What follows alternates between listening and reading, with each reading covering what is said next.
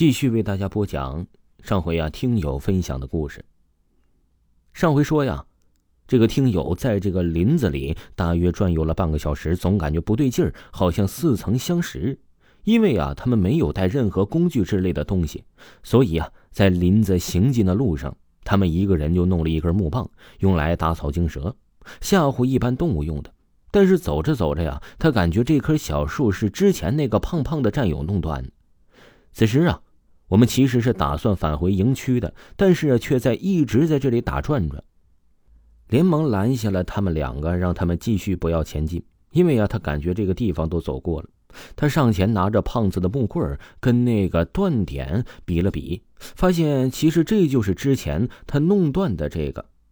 他俩慌了，因为冰凌啊比他们长，而且年纪也比他们大。当时啊，这听友就想了，我可不能慌乱啊，我要稳住他们。这时候肯定有人会问：“你不会根据太阳的方向去找营地吗？”其实啊，这听友他说我也想啊，但是东北这个地方阴晴不定啊。进来之前还是有点太阳的，结果当我们踏进那个灌木丛的时候啊，天空开始变得阴沉，我们更分不清方向了。这时候啊，就预感确实是鬼打墙啊，因为不管从哪个方向走，兜兜转转，一直回到原地。为了让他们保持镇定啊，先停下。我们拿出了半包烟，抽了一根，休息了一下。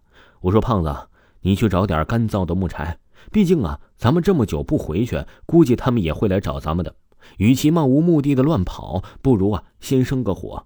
毕竟啊，天气阴沉了，而且看样子啊，好像马上下雨了。”然后啊，就跟另外一个战友就说了：“开始啊，先做一个简单的小营地。”当胖子出去找木材的时候啊，天空下起了小雨，他立马脱了雨衣搭在了两三棵小树上。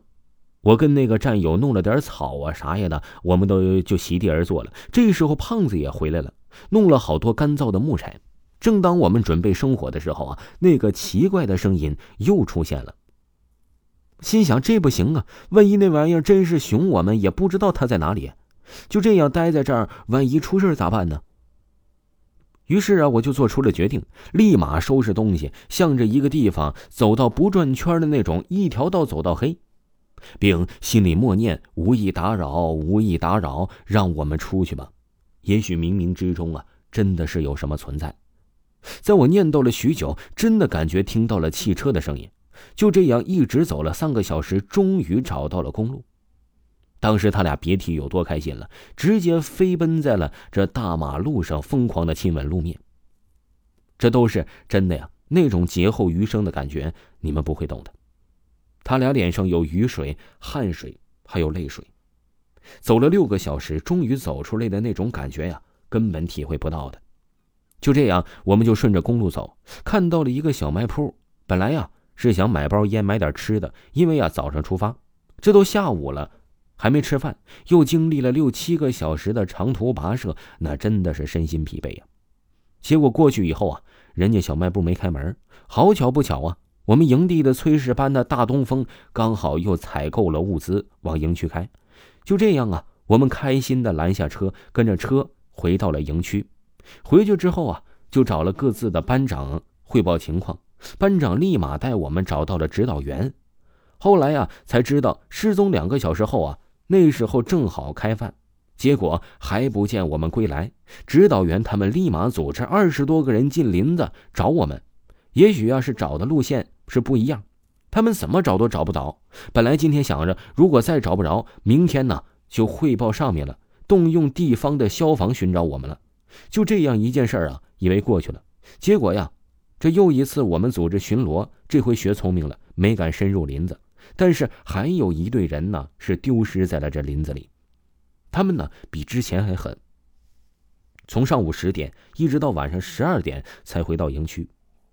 他们说，听到了个啥声音，跟我们一样，也是找了找了之后啊，结果就走丢了。这这个故事啊，就到这儿了。也许啊，听友说的我分享的有点乱，有点长，但是啊，确实是他亲身所经历过的故事。到现在啊，他和这几个战友提起来这件故事啊，这些战友们呢也是心有余悸。好了，听众朋友，本集播讲完毕，感谢您的收听。